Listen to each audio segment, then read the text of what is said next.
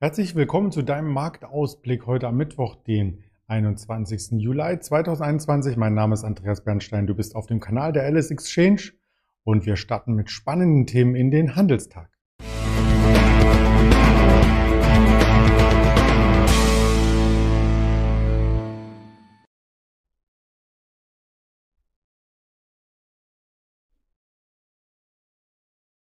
Der DAX hat die Handelswoche turbulent gestartet, gestern etwas Fuß vom Gaspedal genommen, wie man es so schön formulieren kann, und hat quasi die Verluste ein wenig konsolidiert. Es gab keinen weiteren Kursrutsch, also die Tiefs vom Montag haben gehalten, aber auf der Oberseite wurde auch die 15.300 wieder angelaufen, eine spannende Marke.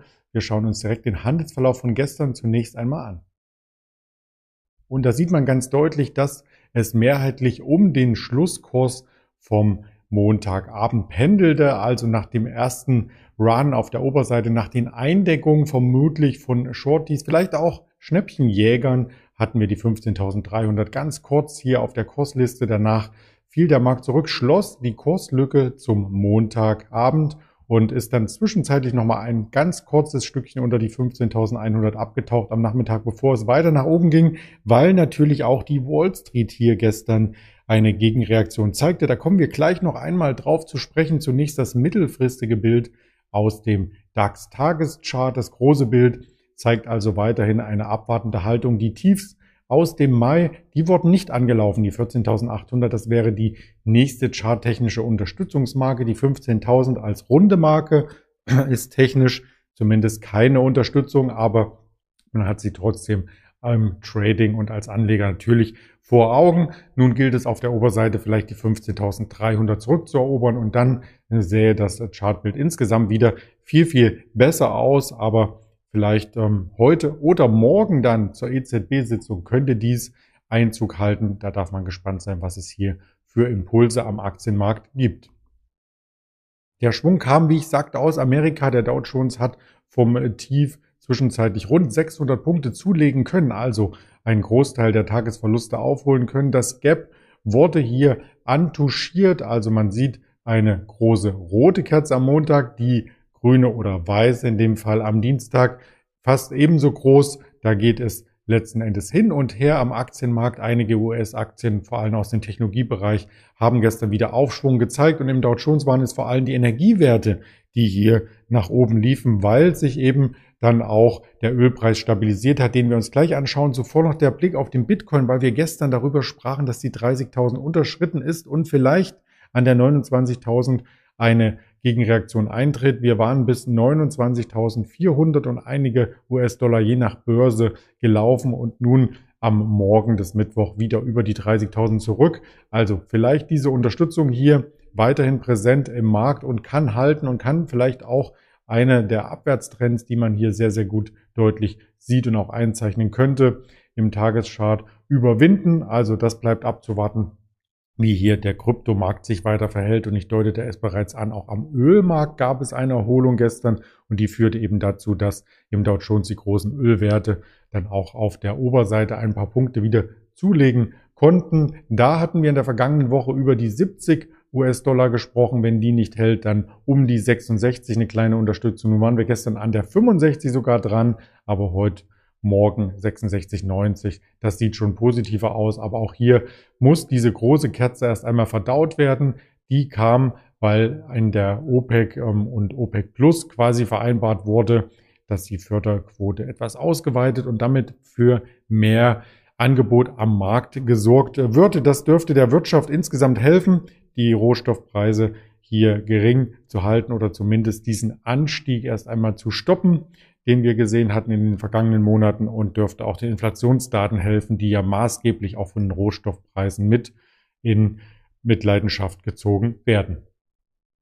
Wir müssen auf die nachbörslichen Daten hier kurz äh, schauen, weil nämlich Netflix, einer der großen Giganten, gestern Abend nach Börsenschluss Zahlen vorgelegt hat. Also das Nutzerwachstum stockt. Die Daten insgesamt, also in den drei Monaten bis Ende Juni, nahm die weltweite Anzahl der Abonnenten um 1,5 Millionen zu. Insgesamt gibt es 209 Millionen Abonnenten weltweit. Das ist schon super, diese Zunahme, aber die Analysten hatten mit ein bisschen mehr gerechnet. Die Prognose für das laufende Quartal, was jetzt begonnen hat, fällt auf 3,5 Millionen neue Kunden, also durchaus relativ mager. Wir hatten da schon ähm, stärkere Wachstumszahlen gesehen. Vielleicht ist da auch so ein bisschen der Drive raus aus dem Nutzerwachstum zumindest. Deswegen sucht sich Netflix, und das wurde gestern Abend auch noch mitgemeldet, äh, zukünftig weitere Geschäftsfelder und will den Gaming-Sektor so ein Stück weit aufrollen. Also auch das könnte man dann ähm, quasi mit ansetzen. Und was waren die Hintergründe für das Nutzer, schwächere Nutzerwachstum? Es gab ja ein Wachstum.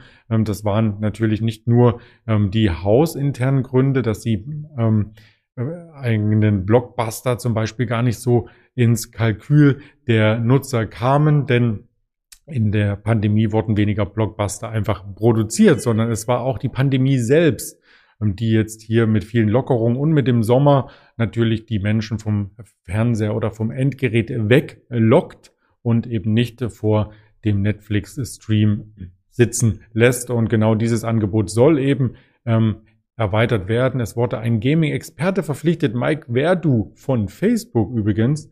Und äh, damit sollen Videospiele äh, die in der Anfangsphase bei Netflix in der Entwicklung stecken, dann auch weiter ausgebaut werden. Das Ganze natürlich wie von Netflix gewohnt auf Servern im Netz soll das Ganze laufen und auf dem Endgerät per Streaming übertragen. Ja, und das sind auch ähnliche Angebote, die man schon von Microsoft, von Google, ähm, von Nvidia und so weiter kennt. Und ich bin gespannt, ob das dann als digitale Unterhaltung auch nochmal so einen Boost für Netflix gibt. Die Aktie an sich seit einem Jahr nicht viel passiert. Also auch gestern nachbörslich eine starke Schwankung, vornehmlich auf der Unterseite, aber dann nach den Quartalszahlen, nach der Auswertung doch auf dem Schlusskursniveau geblieben, um die 480 in Euro gesehen oder 465, je nachdem, ob man den Peak hier mit einrechnet. Gibt es eine Widerstandszone? Da hat es die Netflix-Aktie seit einem Jahr nicht geschafft, darüber hinauszukommen. Und auf der Unterseite die 400 scheint charttechnisch eine sehr stabile Unterstützungszone zu sein. Also da wird man in Zukunft erst einen Ausbruch als Anleger abwarten müssen und dann den weiteren Impuls womöglich trendbegleitend ja, im Depot widerspiegeln können. Das soweit zur Netflix-Aktie noch vom Vortag nachgereicht. Das wird heute auf alle Fälle im Markt ein Thema sein. Und ein Thema werden auch die Konjunkturdaten sein. 8 Uhr aus Japan die Maschinenwerkzeugaufträge. Dann kommt lange, lange nichts und noch Anleihenplatzierungen weltweit. Also 19 Uhr aus den USA die 20-jährigen US-Anleihen und die 30-jährigen Bundesanleihen aus Deutschland 11.30 Uhr, 11.40 Uhr so ungefähr. Ein Volumen von 1,5 Milliarden Euro sollen am Markt untergebracht werden. Und ganz spannend vor dem ähm, Hintergrund des Öl Kurses, den wir uns angeschaut hatten, sind heute 16.30 Uhr die Ölberichte, also die Rohöllagerbestände der Woche aus den USA 16.30 Uhr. Ähm, das sollte auf alle Fälle mit beachtet werden. Und dann gilt der Blick eher wieder den Unternehmen, denn wir haben Berichtssaison, Quartalssaison. Heute Morgen SAP 7 Uhr kam über die Ticker schon und die Quartals zwei Zahlen werden aber dann nochmal von den Analysten um 14 Uhr aufgegriffen. Und da gibt es wahrscheinlich das ein oder andere Rating. Die Software AG ähm, hat ebenfalls Zahlen gemeldet. Sartorius Daimler, Quartal 2 Zahlen. Da findet jetzt gleich der Analystencall und der Pressecall ähm, statt. Und vor der Wall Street Eröffnung 12.55 Uhr werden die Coca-Cola-Zahlen erwartet, auch von der Nasdaq, also vom Betreiber der Technologiebörse werden die Zahlen erwartet von Verizon, vom großen Mobilfunkanbieter in den USA und nachbörslich Texas Instruments, ein weiteres Schwergewicht. Die ganzen Informationen wirst du über den Tag verteilt und natürlich auch am Wochenende hier auf den Kanälen der LS Exchange dargeboten kriegen. Nicht nur auf YouTube, sondern auch auf Twitter, auf Instagram, auf Facebook und die Hörvarianten gibt es bei Spotify, Deezer und Apple Podcast. In diesem Sinne wünsche ich dir einen erfolgreichen Handel zur Wochenmitte.